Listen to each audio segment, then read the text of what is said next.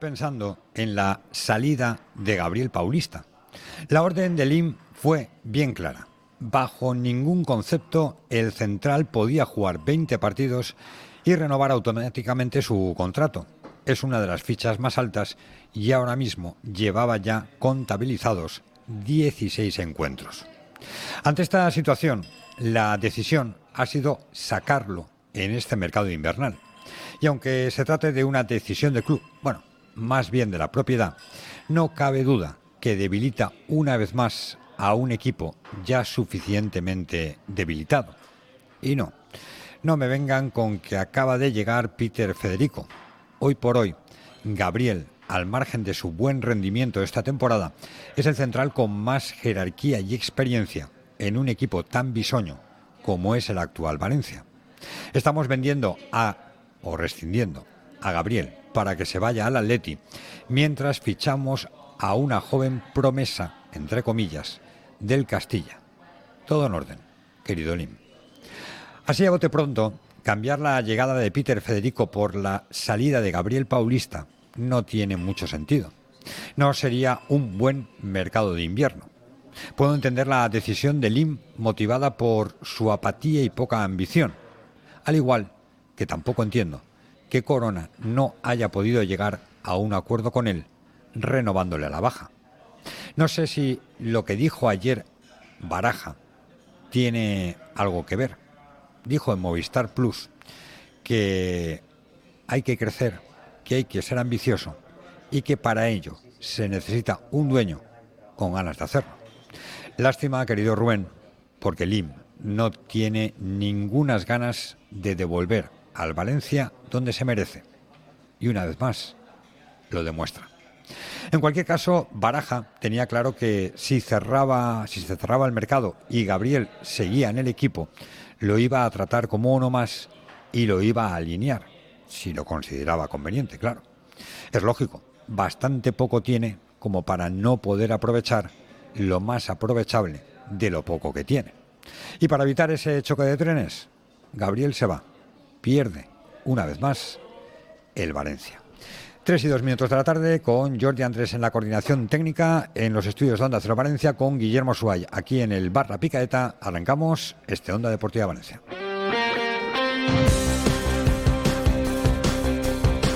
Onda Deportiva, Eduardo Esteve.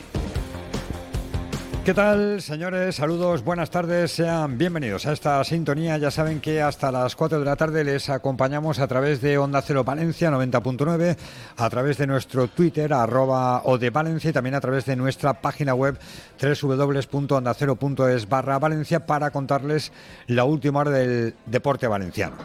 Estamos a 30 de enero. El mercado se cierra mañana, día 31 de enero. Y esto no es un chiste pero hoy les tenemos que contar una buena noticia y una mala noticia. Bueno, la buena no es tan buena y la mala sí es mala. La mala noticia es que Gabriel Paulista va a dejar de ser futbolista del Valencia. Ahora mismo se está negociando la rescisión de su contrato para que se marche posiblemente, es el destino que prefiere el futbolista, al Atlético de Madrid lo tenía prácticamente todo cerrado con el Besiktas, el Valencia, pero ha aparecido la opción del Atleti, es la que más le gusta a Gabriel, sería un contrato hasta final de temporada más una temporada más, de ahí que haya decidido Gabriel que su destino sea el equipo colchonero. La historia yo creo que a estas alturas ya la conocen. El futbolista no podía cumplir 20 partidos, porque si lo hacía renovaba automáticamente su contrato con una de las fichas más altas de la actual plantilla del Valencia, de ahí que Peter Lim diera la orden de buscarle una salida en este mercado invernal. O eso, o renovarlo a la baja. Porque Rubén Baraja tenía bien claro, así nos lo confirmaban en el día de ayer a Onda Deportiva Valencia, a Onda Cero Valencia, tenía bien claro que si se cerraba el mercado a día 31 y Gabriel Paulista continuaba en la plantilla valencianista, él lo iba a alinear.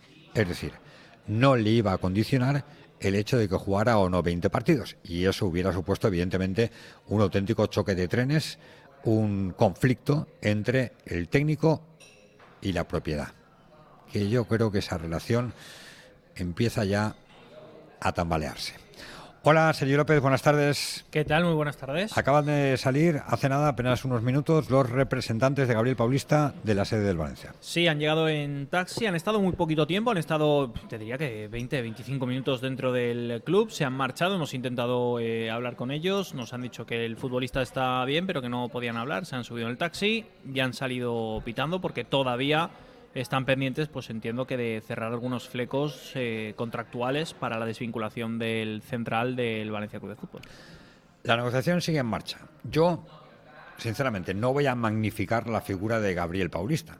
me parece un central que en siete años que lleva en la plantilla del Valencia ha dado muy buen rendimiento. La pasada temporada no estuvo a la altura. Este año está dando un rendimiento excepcional.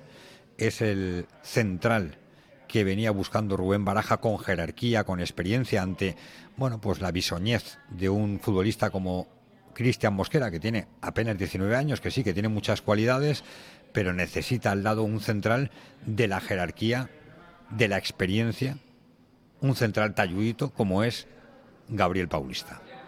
Es más, el técnico tenía muy claro, muy claro que si se cerraba el mercado de invierno, y él tenía que seguir contando en el once titular con Gabriel Paulista, lo iba a hacer.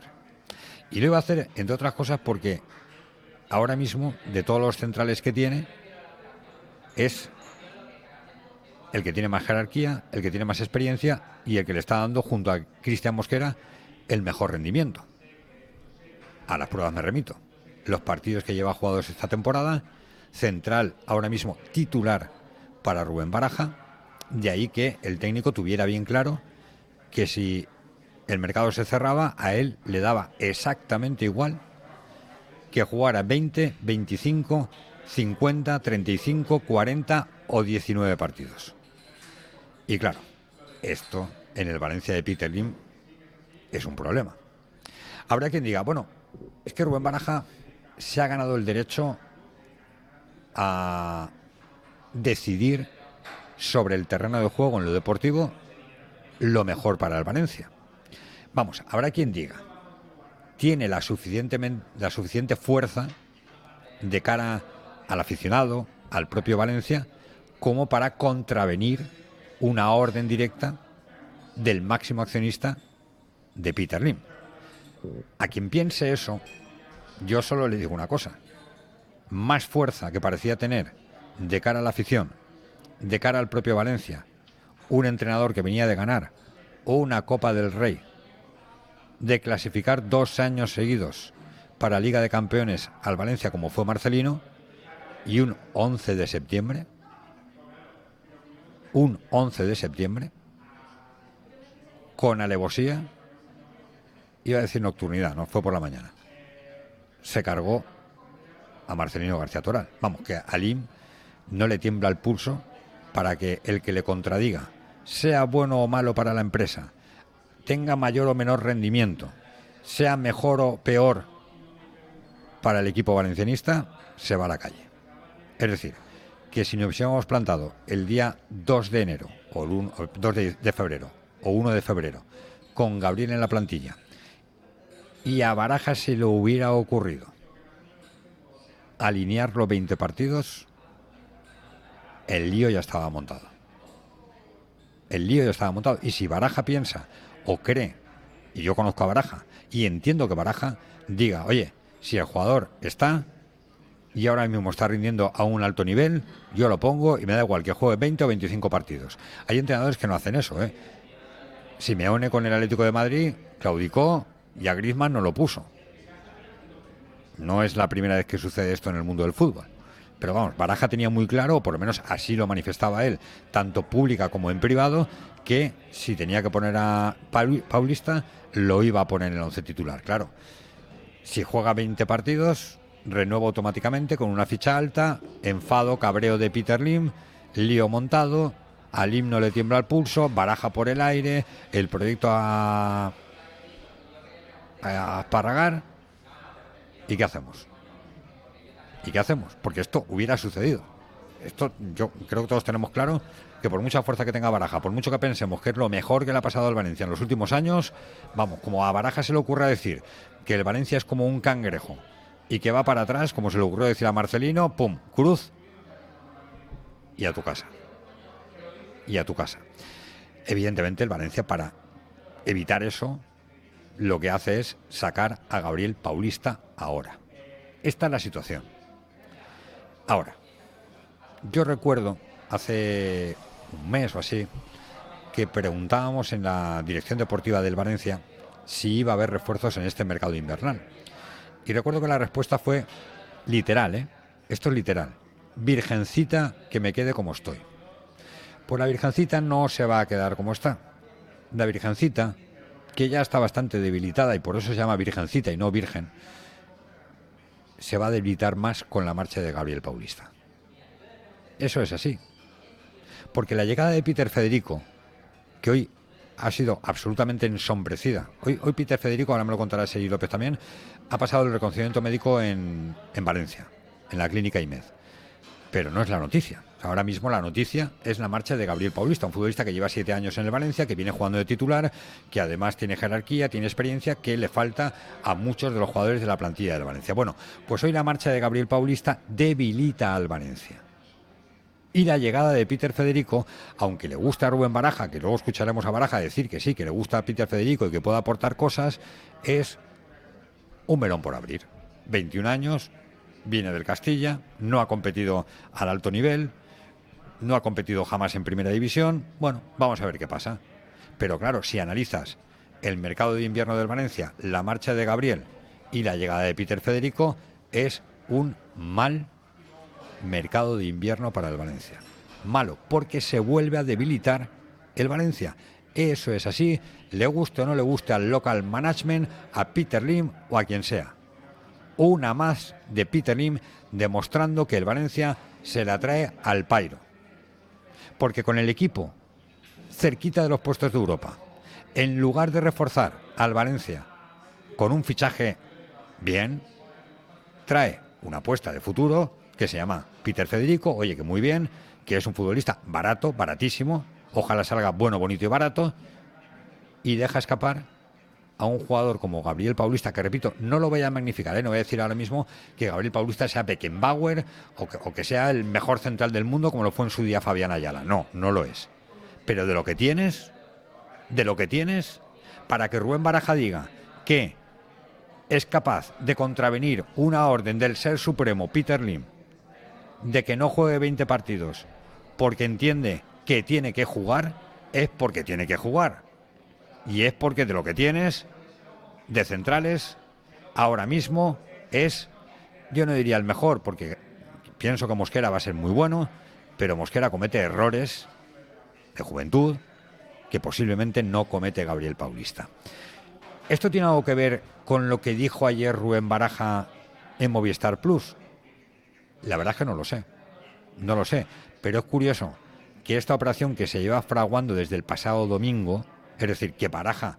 Yo creo que ya estaba al tanto de lo que iba a suceder con Gabriel Paulista, que ayer haga una entrevista en Movistar Plus, que le pregunten por su renovación y que Rubén Baraja diga, ya, sí, sí, pero yo lo que quiero es que este equipo crezca, que este equipo sea ambicioso, que haya ambición y para eso necesito que el máximo accionista, que Peter Lim, sea ambicioso, justo lo que no es y lógicamente mi ambición pasaría por, por tener la posibilidad de entrenar un Valencia que estuviera peleando por los puestos de privilegio, por estar arriba, por competir de tú a tú a los, a los grandes del fútbol español y, tratar de consolidarnos en las posiciones altas de la, de la clasificación. Ah, para eso, lógicamente, como tú bien dices, hay que tener un, un proyecto, hay que tener un, un camino a recorrer Uh, y lógicamente pues eh, el propietario tiene que estar en la misma línea que, que, yo tengo, ¿no? en el sentido de tener la misma, la misma ambición, ¿no? de, querer mejorar el equipo, de querer ir creciendo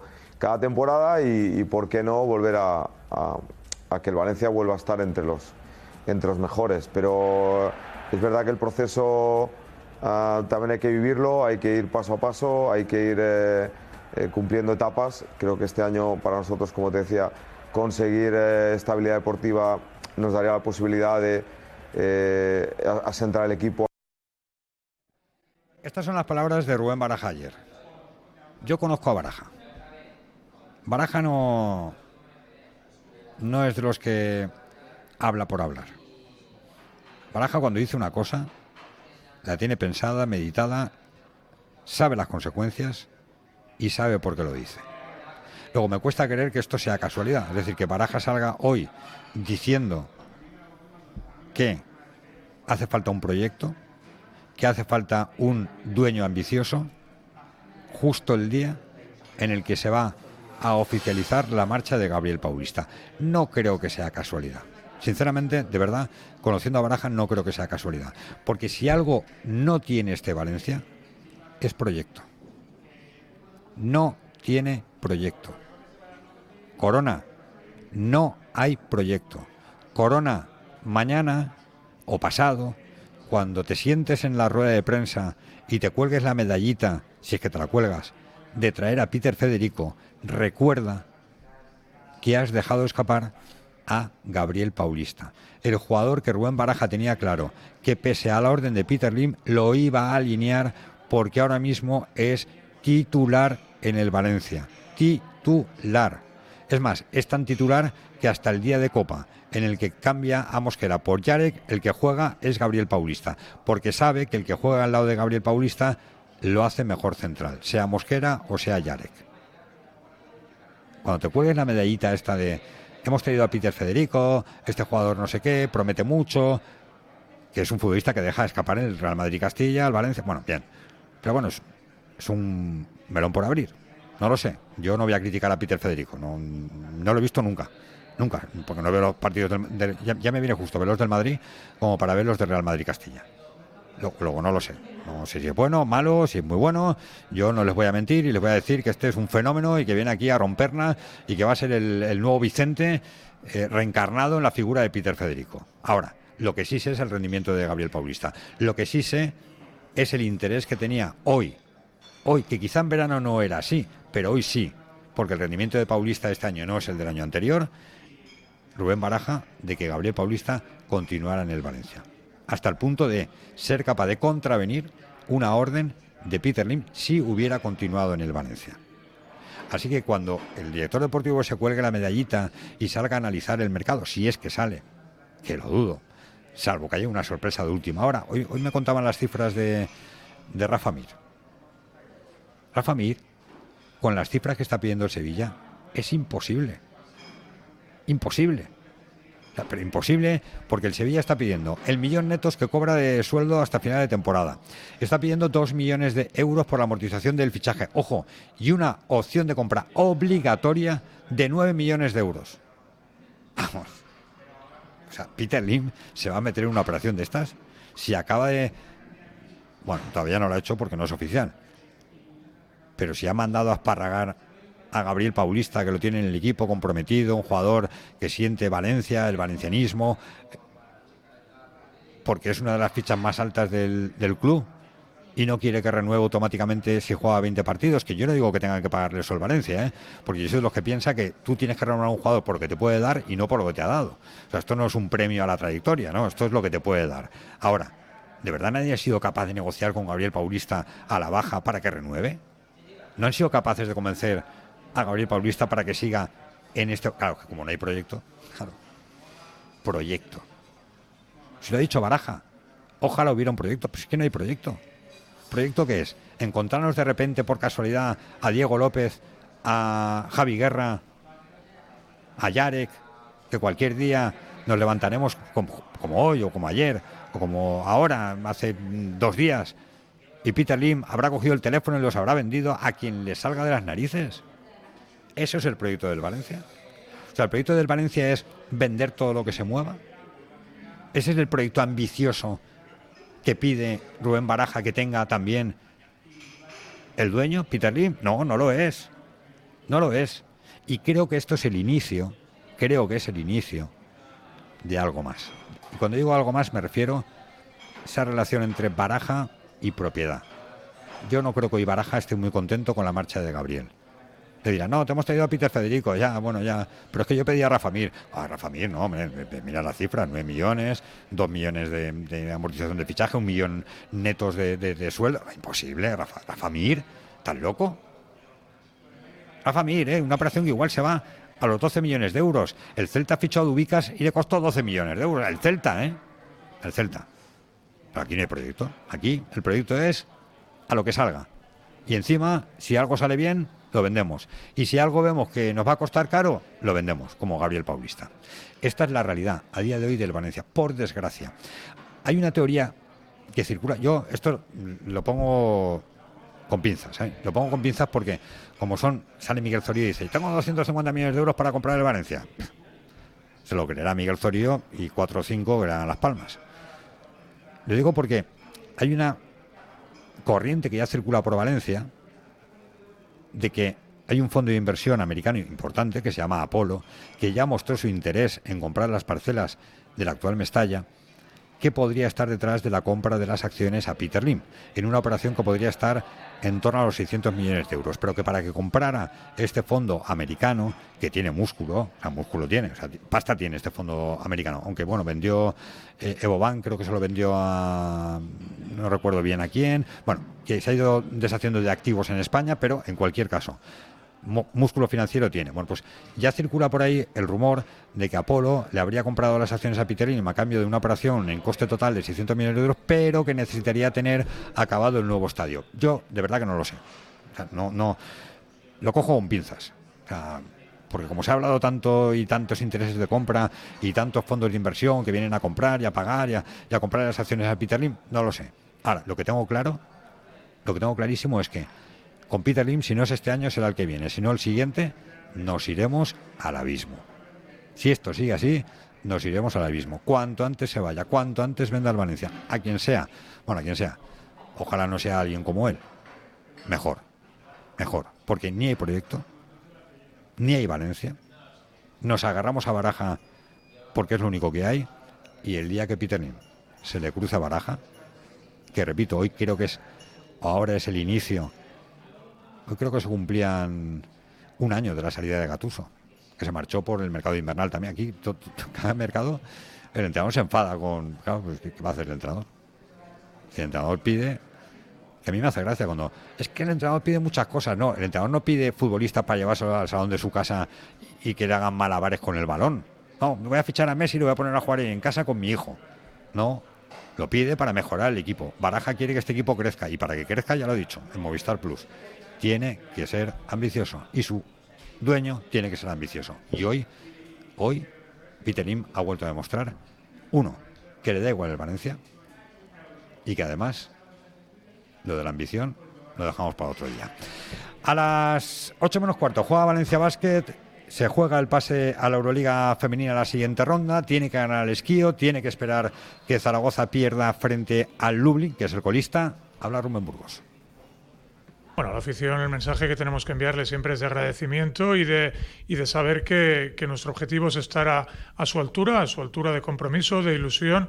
Para nosotras es, es trabajo y, ellos dedican y ellas su tiempo, pues su, su, dinero, gastan en los abonos, en viajar, en apoyarnos, solo podemos estar agradecidas y, prometerles que la lucha en el campo va a ser al máximo, los, los 40 minutos en el día de hoy. Ojalá tengan más partidos de Euroliga y si no, pues que, acaben orgullosos y orgullosas de, lo que su equipo transmite en la pista en cuanto a valores y en cuanto a rendimiento. Vamos a ver si se, se, puede producir ese milagro y Valencia Vázquez está en la siguiente ronda de la Euroliga femenina. También juega la Euroliga masculina Valencia Vázquez. Lo hace frente a Partizan a las 8 de la tarde. Mumbrú. Bueno, es un, es un gran equipo eh, que están jugando muy buen baloncesto, aunque hayan tenido alguna derrota. Que por ejemplo en casa contra Basconia iban en la primera parte ganando de 20 puntos, de 18 puntos. Que ayer iba ganando también de 20 puntos contra Partizan. Y un equipo que gana de 20 puntos a otro equipo es porque hace muchas cosas bien y, sabemos de la dificultad. Tienen muchos jugadores capaces de anotar en todas las posiciones, tanto interiores como exteriores. Y sabemos que, que tenemos que hacer un buen partido defensivamente para, para poder parar, ¿no? Sobre todo ellos tienen tres, cuatro o cinco manejadores continuamente en pista, o sea, dos, tres eh, manejadores en pista. Entonces el equipo tiene cinco manejadores, uno de los equipos que más manejadores tienen y más eh, jugadores de creación tienen y será importante pues tener una defensa que sea sólida en ese, en ese aspecto.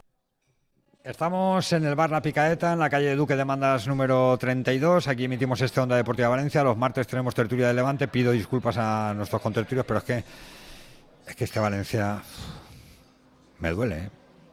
me duele de verdad. Ver cómo poco a poco se va haciendo más pequeño, cada vez más pequeño. Esto es Onda Deportiva Valencia, ¿nos acompañan? Onda Cero Valencia, 101.2 y 90.9 FM.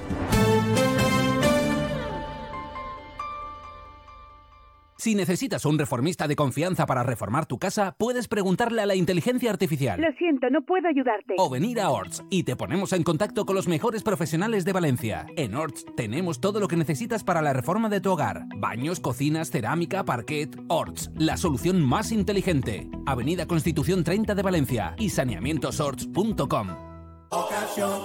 Te compra tu coche, te compra tu carro, te compra tu buga. Te compra tu furgo, te compra tu moto, te compra tu auto caravan. ¿Te han hecho una oferta? Te la mejoramos. Has oído bien. Mejor precio garantizado y compromiso de pago en 24 horas. Ven a vernos.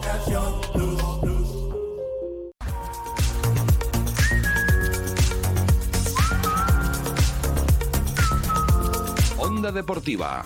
Eduardo Esteve. El chiste, la mala noticia, la salida de Gabriel, la buena noticia, aunque es que la mala es muy mala y la buena, bueno, pues es un velón por abrir, que es la llegada de Peter Federico. Es que el Valencia es capaz de firmar a un futbolista que venga hoy a pasar el reconocimiento médico, que estamos todos pendientes de que Peter Federico pase el reconocimiento médico y que esto quede todo ensombrecido por la marcha de Gabriel Paulista. Estas cosas solo pasan en el Valencia, en, el Valencia de Peter Lee, pero que así se escribe la historia y así la contamos en esta Onda Deportiva Valencia. Sergi, además de estar ahí presente cuando han llegado los agentes de Paulista, también has estado, llevas una mañana que vas de un lado para otro, ¿no? Bueno, sí. Has estado en, en el reconocimiento médico de. Sí, esta mañana, que por cierto aparece por allí Sergi Canós también a hacerse pruebas. Ha llegado Peter Federico para pasar ese reconocimiento médico en la clínica IMED. A ver, Willy Fogg dio la vuelta al mundo, ¿eh? Bueno, bueno. Valencia tampoco es tan grande, ¿eh? Que son las tres y media de la tarde, aún queda día, ¿eh? Bueno, a ver dónde te mandamos esta tarde, venga, va. aún queda día. Entonces ha pasado eh, reconocimiento médico Peter Federico, de ahí se ha marchado al club, a las oficinas del Valencia Club de Fútbol y evidentemente pues para firmar contrato iba con la familia, el hermano, la madre, creo que iban uno o dos amigos también con él, iba bien rodeado Peter Federico para firmar ese contrato, no ha hablado con los medios de comunicación, simplemente ha dicho que, ¿Le vamos a es, que tenía Peter muchas Federico ganas. o Peter González? Porque Vamos que- a esperar la presentación. Ah, vale, y se lo y le, y se lo preguntamos, preguntamos, vale. oye, Peter, Peter Federico, eh, ¿cómo lo hacemos? Pero sí, lo que decías, eh, al final me parece un poco torpe que el Valencia ensombrezca un día como el de hoy, que debería de ser el día de Peter Federico, pues con una gestión como lo de Paulista, que lo relega todo a un segundo plano, pero es que viene un jugador nuevo al Valencia. El Valencia, por cierto, se va a ahorrar la ficha de Gabriel Paulista. Bueno, la ficha, la, la media ficha hasta final de temporada. ¿Eso da para firmar un central? Vamos, las informaciones que nos llegan es que no hay idea de firmar un central. Que la idea es que como centrales se queden, pues eso. Los cuatro que tienes. Yacabí, Mosquera, Yarek y Cheng.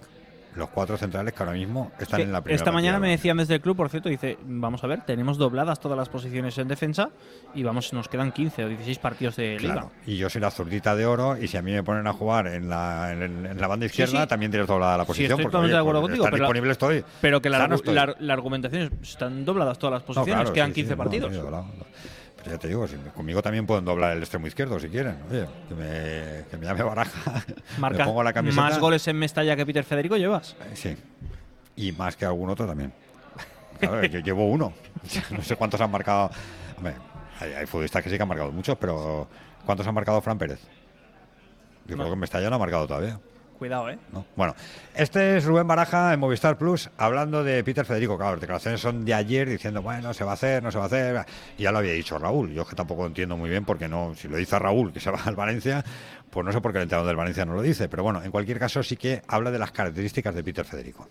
Bueno, en este momento a- aún no tengo ninguna información que esté definida. Es verdad que creo que ha avanzado la, la situación y que puede haber movimientos en esta parte final del mercado. Bueno, es un jugador ah, específico de banda, con, con mucho trabajo y de vuelta, ah, que tiene también llegada a gol, que puede jugar en las dos posiciones, tanto en derecha como en izquierda, en cualquiera de las dos bandas.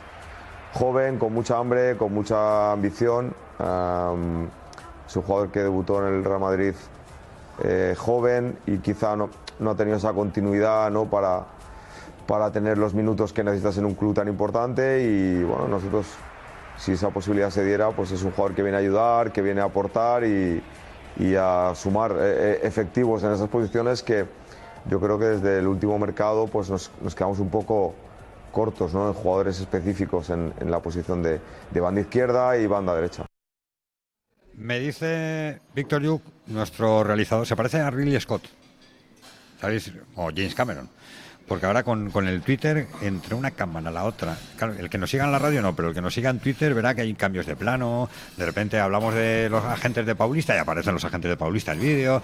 Todo esto lo hace Víctor Yuk, ¿eh? no se crean que, es, el nuevo James Cameron de Onda Cero Valencia, que me dice que de lo deportivo no hay nada de contar, que el equipo no ha entrenado hoy, que como decía Sergi ha estado canos en IMED, pero vamos, que no hay muchas novedades y tengo ya esperando a nuestros contertulios del Levante que en otras circunstancias estarían ya mosqueados, enfadados, "Eh, nos has quitado 10 minutos, pero como estaban aquí comiendo en la picaeta, en el bar La Picaeta, y estaban comiendo muy bien, pues no les he visto quejarse mucho, les veo sonreír. Estamos en la calle Duque de Mandas, número 37, en el bar La Picaeta, en el barrio Riols, al lado del Ciutat, y los martes hablamos de Levante. Onda Cero Valencia, 101.2 y 90.9 FM.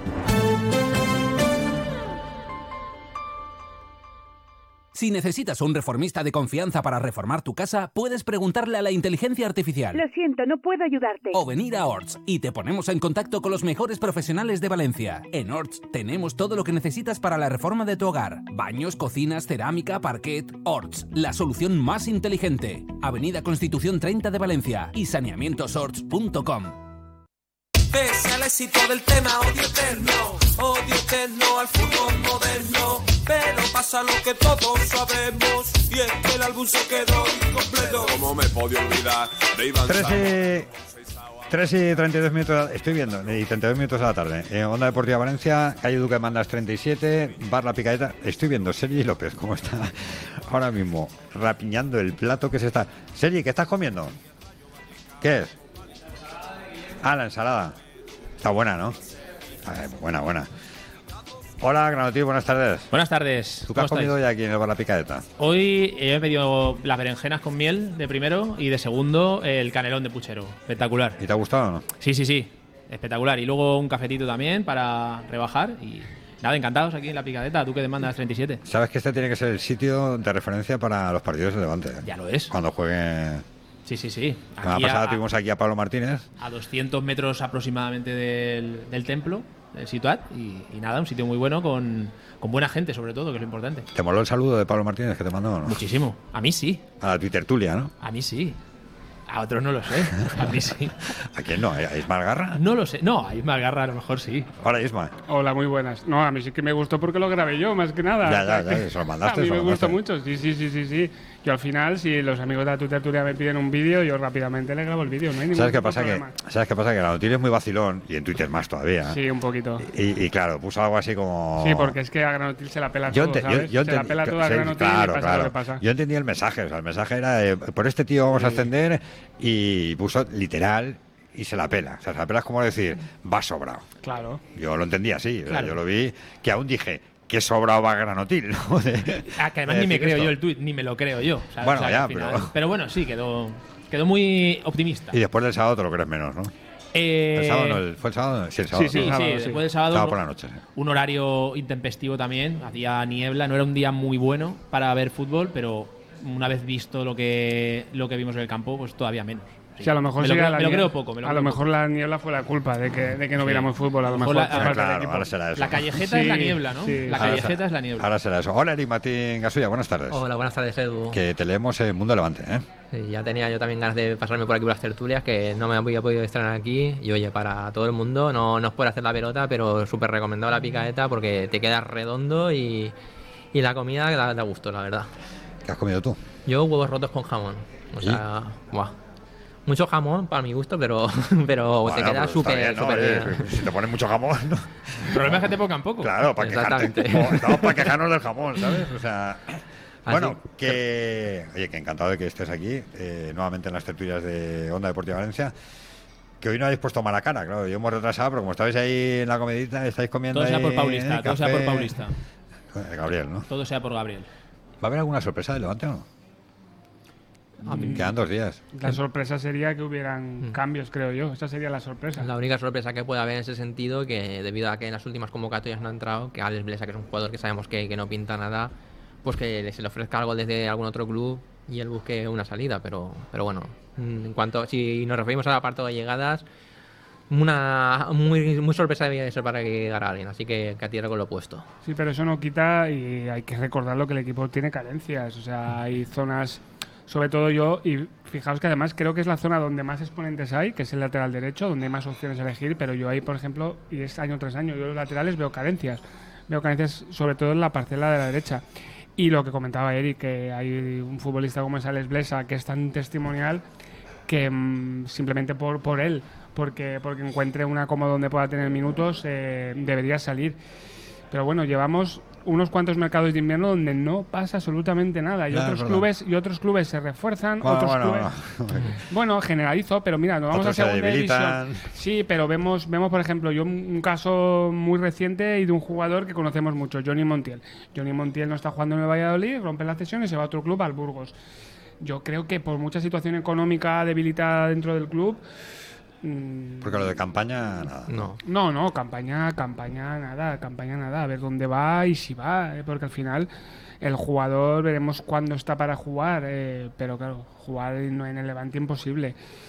Yo es que insistiría en eso, es que yo creo que por mucha situación económica creo que que, hay que buscar algún resquicio porque el equipo necesita refuerzo. Yo creo que necesita refuerzos. Y en relación a lo que dice también Isma, eh, olvidamos también un factor que Miñambre no suele tratar, lo que es el tema de las cesiones. O sea, en tiempos de que no hay bonanza, yo creo que puede ser una buena alternativa, acuerdas con el otro club, con el otro club de, de origen, una cifra a repartir los derechos y te puede salvar la, la, la jugada ante Sí, una, cosa ayudar, claro. Sí, sea, estamos eh, diciendo que no hay un margen de, de Peter movimiento. Es una cesión en el Valencia. O sea, Por eso te realmente- digo, que, que es cuestión de moverse. Y al igual que ya no solo en el apartado de, de entradas, que sabes que estás muy limitados, sabiendo que hay jugadores que, que no están rindiendo bien o que no tienen esa confianza por parte de Calleja, eh, tú eres director deportivo durante todo un año, no eres solo los meses de, de enero y de, de junio a septiembre. Muévete, intenta vender, sabes también la eh, los jugadores también deben ser realistas de su, de su situación y facilita pues poder también dar ese margen económico para, para el Levante. Claro, pero por eso yo os pregunto, ya, ya no tanto información, sino,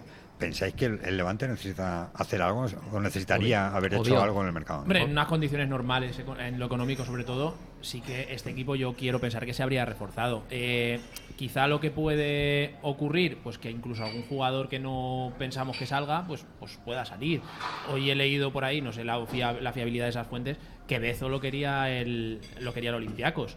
Eh, pero claro, también tiene que aceptarlo Bezo. Yo que veo complicado que el, Levante sí que le vendría muy bien liberarse de la ficha de Bezo, pero claro, también tiene que aceptar Bezo. Entonces, mm, visto que a lo mejor en verano no salió, visto que el chaval está a gusto en Valencia, entre comillas, y que el destino no es muy atractivo, pues todo apunta a que no va, a que no va a salir de aquí.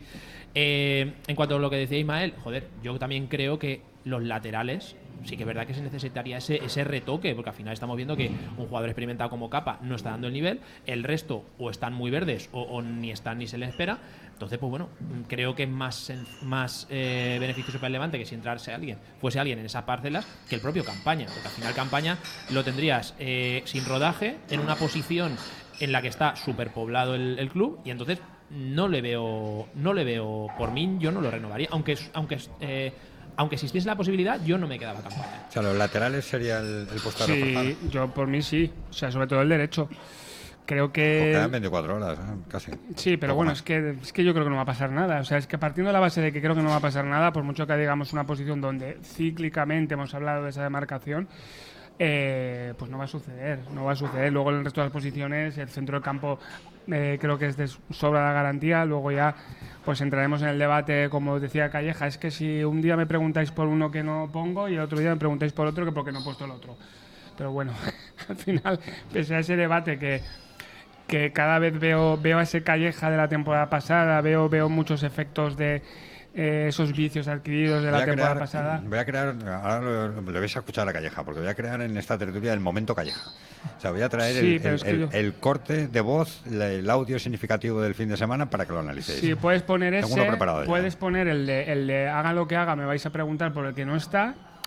O si no, el, para mí el tema estrella que es eh, sacar pecho porque el equipo lleva siete partidos seguidos sin conocer la derrota. E- Ese es el que seleccionó. sí. que son dos temas estrella son dos temas estrella que, que lo que me da de pensar pues que ahora el encuentro del domingo contra el español yo no sé si os acordáis el partido de Granada de la temporada pasada cuando vas a Granada Carancas estaba jugando la cabeza estaba prácticamente muerto ahora yo cruzo los dedos para que Ramis no lo destituyan todavía eh, pero tengo la sensación de que, de que Sí, vamos a ahí, ir tiene, ahí tiene un lío montado también. ¿eh? Sí, no, no, gordísimo, gordísimo. eh, menos mal, ¿eh? Edu, menos mal. Pero claro, lo que temo es que pase como el partido de Granada. O sea, ese pacto, digamos, un empate pacta- pactado, entre comillas, es decir, de, de no- un pacto de no agresión. No, no nos haremos daño, doctor. Y no nos hacemos daño mutuamente, pero creo que no estamos en esa situación. Ahora, ahora vamos al corte de calleja, pero antes, eh, laterales, tú coincides en Sí, bueno, que sería y- la posición a reforzar. Sí, y desde el propio club, incluso Felipe Miña a veces más de una ocasión ha manifestado que eh, la prioridad pasa a eso, por reforzar la zona defensiva. Es más, yo no te diría solo el lateral derecho, te diría el lateral zurdo también, porque ahora mismo ahí solo tienes a Alex Valle, porque definitivamente has reconvertido a Alex Muñoz al central, y tienes un jugador que no tiene competencia, y prácticamente haga lo que haga, por muy salvo que estés muy tieso y que te implique volver a llevar ahí a, esa- a ese puesto a Alex Muñoz, no tienes nada. Y en ese sentido, no es que se, que se relaje, porque al fin y al cabo yo creo que Valle está actuando muy profesionalmente y lógicamente también mira por su futuro, pero que hay- se necesitaría también alternativas ahí. Está claro que el lateral derecho pues tiene carencias, todos cuando cuando nosotros anunciamos en Onda Cero que, que venía Capa en verano, pues decíamos, ay, al fin tenemos un, un lateral contrastado, pero claro, hay que ser realistas y Capa venía de una actividad deportiva que Sí, pasa yo- factura. yo, claro, yo cuando vino Capa, yo recuerdo porque mi amistad con Marcelino cuando estuvo en el Athletic de Bilbao, hablé mucho con él sobre Capa y ya me dijo que estaba bastante tieso. Entonces, yo, yo cuando vino ya tenía yo mis dudas. Entonces, en ese sentido, tienes la línea defensiva mientras te respetan las lesiones, o sea, la línea defensiva me refiero al puesto de central, pues vas tirando, pero desde luego que, que en los laterales, sobre todo, que debe ser una posición bastante importante, tanto a nivel de, de mantener, para que no te entren los rivales, para tener un poco más de profundidad, pues hay muchas carencias, pero claro, eh, el problema es el de siempre, el, el money actualmente. Momento Calleja, venga, escuchamos a Calleja después del empate a cero ante el Tenerife. Yo respeto, ya lo he dicho siempre, lo, que, lo que la afición se exprese. Habrá gente que, bueno, habrá momentos que piten, otras veces aplaudan. Creo que estamos en, un- en una situación y en un, en un momento bueno. Llevamos siete partidos invictos. Eh, creo que el equipo siempre compite, da la cara. Eh, siempre he dicho eh, que somos un equipo que bueno que capaz de generar ilusión, de transmitir y que eh, estamos mostrando que bueno que somos capaces de ganar a cualquiera y que no bajamos los brazos, vamos a seguir peleando, luchando y que la gente bueno eh, se enganche y, consiga pues eh, también mm, transmitir un poco que, que se- que creemos y que se puede alcanzar cosas importantes porque nosotros vamos a pelear por ellas y nunca vamos a tirar la toalla. El equipo está bien, los pitos del Ciudad del sábado, bueno, pues sí, que entiende y que respeta la afición, ¿no? Estamos en un momento bueno y dice, estamos en un momento bueno y le podemos ganar a cualquiera. O sea, el otro día se oyeron los primeros pitos fuertes durante mucho tiempo a Calleja y vienes de no ganarle al Mirandés, que será el equipo con menos presupuesto de la categoría, y al Tenerife, que llevaba una racha de 5 o 6 partidos Dos perdiendo. dos de 14. Sí, sí, entonces claro, a mí me hace, me hace especial ilusión, o sea, especial gracia, perdón, que, que diga que le podemos ganar a cualquiera cuando no le ganamos a cualquiera y que estamos jugando bien cuando no estamos jugando bien. Entonces yo quiero pensar que esto lo dice por porque es un mensaje muy manido y muy va tirando de Un tópicos. tópico, ¿no? Exacto, porque como no lo diga tirando de tópicos, entonces sí que es para preocuparse de verdad, porque yo ni veo que estemos ganando, ni veo que estamos jugando bien, veo que cada vez vamos a peor.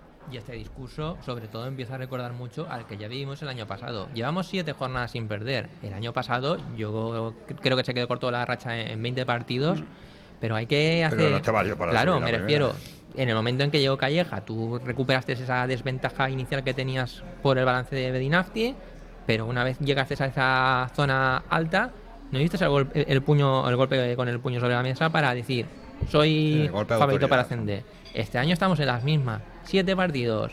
Contra el español, por lo que decía eh, por lo que decía Granotil, a lo mejor rascas un empate, serán ocho. Eh, a lo mejor esa racha Sí, se pero con extiende, la pero inglesa de empate claro, no te vale para subir primera Exactamente, yo prefiero ir sumando de tres en tres, aunque pierdas y, y luego tal, porque luego, ¿qué pasará? Llegará la- las últimas jornadas. Ah, estamos en la zona esa, necesitamos X puntos. Te fallas eh, por un gol o todo eso y ya sabemos los precedentes. Otro año más en segunda división. Entonces ese discurso conformista de, de Calleja y sobre todo la, dinámica que se está adquiriendo en el juego, donde volvemos a ver un equipo que por, por proponer no se está viendo una idea de, juego definida, a mi modo de ver. O sea, mucho centrocampismo y a partir de ahí los jugadores de, ataque no tienen prácticamente ocasiones porque contra el, contra el Tenerife tuviste el mano a mano de Buldini, No pasó nada en todo el el tiro de Sergio Lozano desde fuera del área y el gol que te anulan. Nada más. Es que el Tenerife se sintió súper tranquilo. No, yo estaba viendo la segunda parte y me puse a hacer cosas en el Claro. porque es que no y, pasaba con- nada. el y campo. contra el Mirandés, De verdad. ¿eh? contra el Mirandés lo mismo. Tuviste la- el gol anulado a Buldini eh, y luego la acción de- del gol que marcas tú y que yo no recuerdo así ocasiones. Y jugadores hay para ello. Falta, pues eso, aplicar bien las ideas y, Lo ha dicho Eric y me la ha quitado un poco de la boca. ¿No, no pensáis que es un discurso excesivamente conformista? Yo El de Calleja. No, no este año, ya el año pasado. Sí, a ver, es que hay que partir de la de base. ambición, ¿no? Acordaos de cómo, de cómo, de cómo arranca Calleja cuando llega. Él llega con un discurso muy contundente, que al final es un discurso que le ha pesado.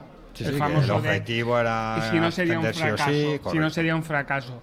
Y ahora va con el freno de mano discurso, echado, ¿no? un, un discurso que luego él ha reconocido que quizás ahí se pasó de frenada, porque yo creo que tampoco le iba con él. La, la realidad no es el Calleja, y lo hemos visto al cabo del tiempo, la realidad del Calleja real Es el no es el Calleja de si no conseguimos el ascenso sería un fracaso, porque él además es que no iba con él, es que yo estoy convencido y además viendo el desarrollo, evidentemente no es ese Calleja.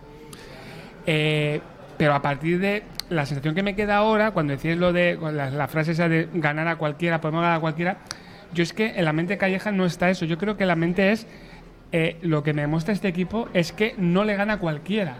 Es decir, o sea, más que tú poder ganar, evitas que te ganen. Eso sí que lo, o sea, sí que veo eso. no nos gana cualquiera. No, o sea, Se debía claro- ser eso. Claro, que, que no nos, que, que no conseguimos que nos gane cualquiera. Sí, me ha gustado eso. Má- Más que le podemos ganar a cualquiera, Claro, es que cualquiera no, nos gana a no- nosotros. No, nos va a ganar. Pero claro, eso es el conformismo que tú decías. Pero eso te puede valer si tú estás en un equipo en primera división, que todo punto suma, eres un Cádiz, eres un Celta, eres un, un equipo de la parte media-baja que vas sumando. Pero es que a un equipo con la ambición del Levante, un equipo que necesita los tres puntos para estar por lo menos en los puestos de playoff o de ascenso directo, que ya lo veo una quimera, no te vale. Entonces no te vale el decir, mira, no, no nos ha ganado el Valladolid, no nos ha ganado el. claro, exacto. Eh, yo me gustaría pensar que eso lo dice tirando de tópicos, como decía Edu ahora, pero. que me, me cuesta creer que, que él mismo piense que le podemos ganar a cualquiera, porque no es pero así. Por lo que decía yo el año pasado entiendo su discurso cuando dice hay que ascender sí o sí y si no es un fracaso. Con la plantilla que tenía el Levante el año pasado, es normal que, que pensara eso y, Sí. y que el objetivo se marcara tan definidamente como es el ascenso. Yo, sinceramente, a, día de hoy creo que no tiene tan buena plantilla como tenía el año pasado, eso es evidente en cuanto a calidad. Creo que tiene más una plantilla de segunda división que el año pasado, que era más una plantilla de primera división, pero yo sí que, y de verdad, y me sabe mal porque a mí mi Calleja me parece buen entrenador y me cae bien, pero creo que muchas veces le falta ambición. ese discurso de ambición. Sí. Pero tienes una plantilla que por, por perfil de con el jugadores... freno de mano echado todo el día. Me refiero, tú decías, por ejemplo, que la plantilla de este año eh, no es tan buena como la del año pasado. Eh, se puede debatir, porque a lo mejor con calidad no, no, no la suplen, pero con la ambición que tienen esos jugadores. Vale, sí, eso te lo compro, Eric. O sea, claro. en ese sentido. Sí, sí, igual uno por uno son mejores los del año pasado, porque tú con esa Mm. campaña, la calidad que tenía la campaña, no es la calidad de los de cualquier centrocampista que tiene ahora mismo el Levante. Eh, la calidad que podía tener Jorge de Fruto no es la calidad que tiene cualquier extremo o delantero que pueda tener ahora mismo el Levante. Pero, pero sí que en- entiendo que esos jugadores eran más jugadores para jugar en primera división y Mm. eso se puede suplir con la ambición de Sí. jugadores que igual no han jugado nunca en Es primera división y tienen esa ambición Tenías un equipo de, primera en ascender a segunda. primera, claro.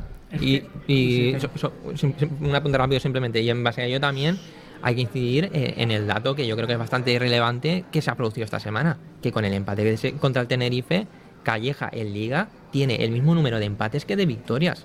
Entonces, que me estás vendiendo la moto en cierta manera.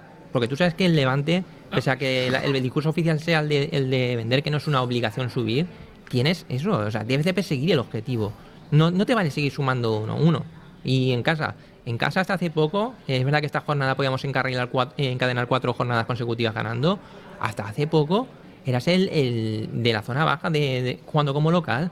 No se aprovechaba hacer el- del distrito de Valencia un fortín. Y eso al fin y al cabo, un año, eh, el año pesa. Fíjate el Valladolid, el cambio de dinámica que ha pegado. Empezó titubeante, amoldándose a la, nueva categoría, pero a partido que tiene en casa, partido que lo gana. Y luego también te vas rascando puntos fuera.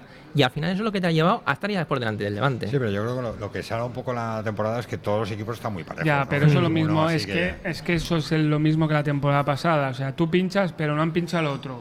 Y estás ahí. No, pero me refiero que puedes llegar a los últimos 10 partidos, como decía el otro día Pablo Martínez, con opciones sí, de. sí, pero de ahora, ascenso, ¿no? pero ahora después de pinchar ya está el discurso de, bueno, ahora vas, ahora vienes español, Leganés, eh, Racing de Ferrol, que son partidos clave, porque yo creo que el- en este mes y medio va a estar la realidad de hacia dónde va a ir este equipo. Sí, pues son los tres que tú ganas y los que Eh, le quitas Claro, al pero entonces dice, no, es que si tú ganas, si tú ganas le quitas a un rival directo ya, pero hay que ganar. Hay que ganar y hay que dar un golpe encima de la mesa Bueno, y hay este que equipo ganar. le puede ganar a cualquiera. Claro, sí, le puede ganar a cualquiera Calleja. Yo insisto, la frase que decíamos antes, que no te gana cualquiera. Eh, yo es que lo que siento de Calleja, yo lo veo muy a la defensiva, muy mal encajador. Sí, yo también lo veo muy la ma- muy mal encajador, porque la primera respuesta a lo que hablamos antes de haga lo que haga, siempre preguntáis por el que no está. Eh, no, no sabe, no sabe, o sea, es que muchas veces creo que pienso que la, la autocrítica no es criticar al equipo, porque en muchos momentos eh, eh, hay mucha gente que lo piensa así. Y yo lo veo así, muy a, muy a la defensiva. Y llegará un momento en el que Danvila, que ha puesto dinero sobre la mesa, va a decir, oye, que a lo mejor esto del ascenso es una ilusión y no es una obligación. Mm, hay un dinero que a lo mejor se me va a fondo perdido. Entonces llegará un momento en el que, en el que Eso cuando ha dicho Eric lo de no es Cuidado, una obligación, no es cuidado. una obligación entre comillas. Cuidado porque al final ahí hay un dinero que cada vez Y ya- es más y- que obligación. cada vez pone más, que luego hay que, que semana tras semana estamos conociendo, no, evidentemente no se hacen oficiales, pero sabemos que hay gente que a 500 metros de aquí las están despidiendo. Eh, Sí, gente de oficinas, vamos. gente de oficinas, trabajadores del club, entonces mm, Soldados va, rasos, va a llegar un momento en el que esa en el que la realidad de la ilusión o la obligación, pues la paciencia en un momento se va a agotar. Claro, y luego la gente se preguntará, ¿y quién es el que? Bueno, ya sabemos quién cogería el, el banquillo, que es la misma persona que hace cuatro semanas o cinco o seis, no recuerdo, bueno, siete exactamente, las que llevamos, eh, podía entrar si en ese match ball contra el Valladolid. Entonces veremos a ver hasta cuándo se le agota la paciencia. Felipe hizo, ¿no? Sí, sí, por supuesto. Sí, y además eso que como, como dice Isma, Calleja ya estuvo cuestionado hace semanas. O sea, el, el partido contra el Real Valladolid que lo termina ganando mm, y haciendo un buen partido entre comillas, porque obtiene los tres puntos, pero hay porque el Valladolid ese día prácticamente no compareció y salvas el match ball, pero ya estuvo cuestionado. Yo creo que ahora la situación no es mucho mejor y solo falta por ver eh, también el, el mensaje o, o las ganas que transmiten, transmiten los equipos. Está claro que, por ejemplo, por poner el ejemplo que, nos, viene más, más cerca por calendario, el español.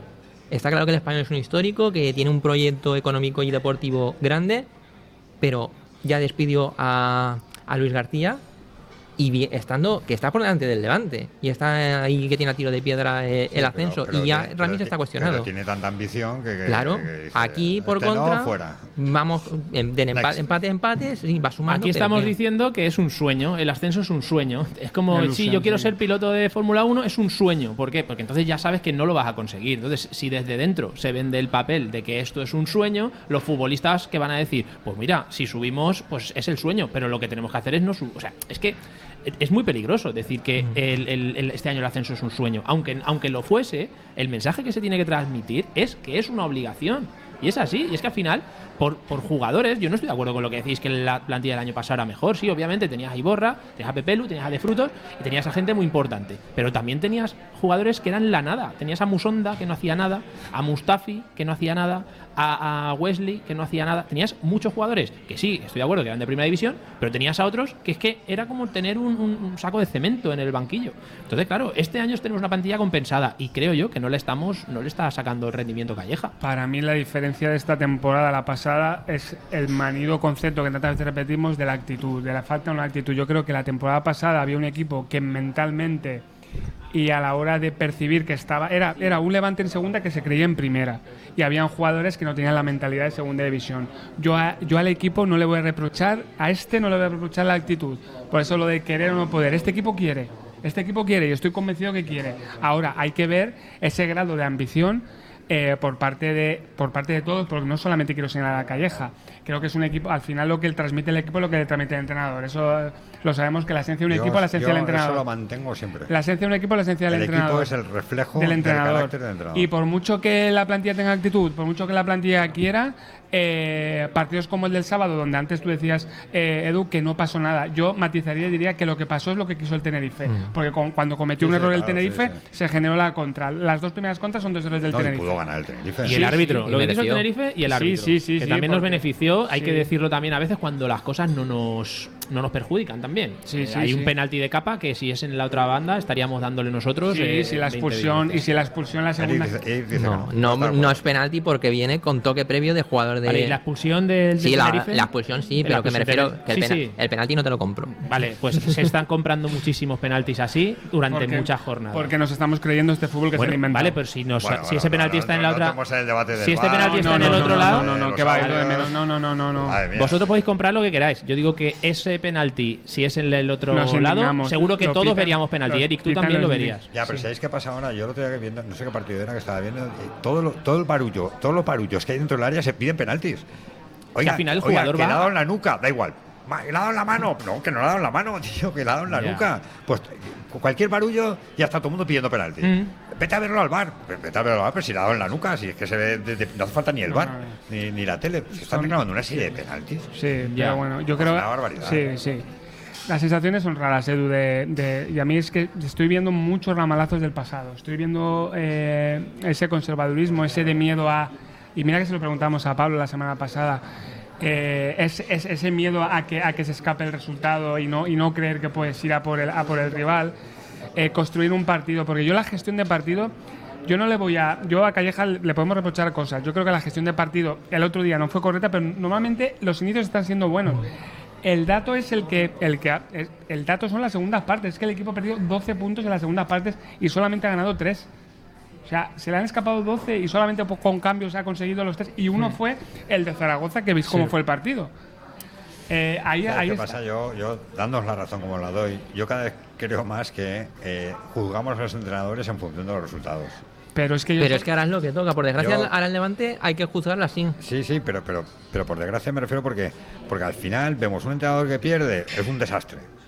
Un entrenador que gana es un fenómeno. Igual gana de chiripa 10 partidos o 5 y, parece un fenómeno y parece el, el mejor entrenador del mundo. Y sin embargo, pues los ha ganado de chiripa. Pero es que lo que se está viendo es que en las primeras partes lo hacemos muy bien, porque salió el otro día una, una Líderes, estadística líderes, en la que éramos los primeros. Líderes. Y que Y luego, él, en la segunda- él no es capaz de cambiar nada. Claro, ahí voy, que, que no, es, no es una cuestión de azar eso- eso que en la segunda compro. parte nos Sí. hundamos. La- el, la- el problema es que no sabemos leer los partidos. Y, es- te lo y el leer los partidos no, no lo hace Pablo Martínez o no lo hace Cantero, Eso lo tiene que hacer el entrenador. Y el entrenador hace cambios que son o jugador por jugador o no se anticipa nunca a lo que hace el entrenador rival. Entonces, no lo digo yo que, que pueda ser más o menos crítico en Calleja, pero son los datos. Los datos es que en la primera parte estamos perfectos y en la segunda parte nos hundimos. Yo, me- ¿Así? yo- yo recuerdo que Ike decía, yo me imagino un partido, ya, oiga, usted se imagina un partido, pero luego no es ese partido, y si no es ese partido tendrá que variar A algo. ver, también es verdad que a, a lo mejor del día a día se nos, se nos escapan cosas. A veces se nos escapan cosas, pero, pero al final tú le preguntas, yo, por ejemplo, lo, lo de Andrés no lo entendí. O sea, lo, lo de Andrés García meterlo en la izquierda cuando sabemos que es diestro, diestrísimo, pues no lo entendí. Para luego cambiar. No querías cambiar a Carlos porque había marcado un golazo la semana pasada. ¿Alguna explicación de nada? Si se Sí, lo preguntas no, a él, bueno. seguro que te lo explica. Que señores, que les espero cuando quieran, aquí en, el- la calle Duque de Mandas número 37, Bar La Picaeta. Hay que seguir probando cosas del menú, ¿eh? Que- Sí, yo ya he El menú es amplio. el menú es muy amplio y además muy barato. O sea, quiero decir que mm, tienes un Sí, primero sí. Y, un, y un principal, o sea, un principal y un entrante eh, a un precio, vamos, muy asequible. volveremos, Como eh, para volveremos. seguir viniendo aquí Claro todos sí. los martes, ¿eh? Claro que sí. Eri, gracias por venir, ¿eh? Seguiremos tomando la picaeta como Calleja. Deportiva. Isma, Un abrazo. hasta la próxima, ¿eh? Sí, No, estaremos. Cuidado con la Twitter tuya. Un abrazo. Cuidado, cuidado con los iremos anuncios con, de iremos con, con pies de plomo. Cuidado a ver qué dices en Twitter con los anuncios de la Twitter Tulia, ¿eh? que somos muy fans de la Twitter Tulia. Hacia Roberto Polones. Nos vamos, señores. Se quedan con Julia en la onda. Mañana a partir de las 3 de la tarde tenemos más Onda Deportiva Valencia. Mañana es miércoles y seguiremos hablando del mercado que se cierra el día 31 y de momento lo de Gabriel está ahí a la vuelta de la esquina que se marche. Se quedan con Julián Londa, que pasa un feliz día, adiós.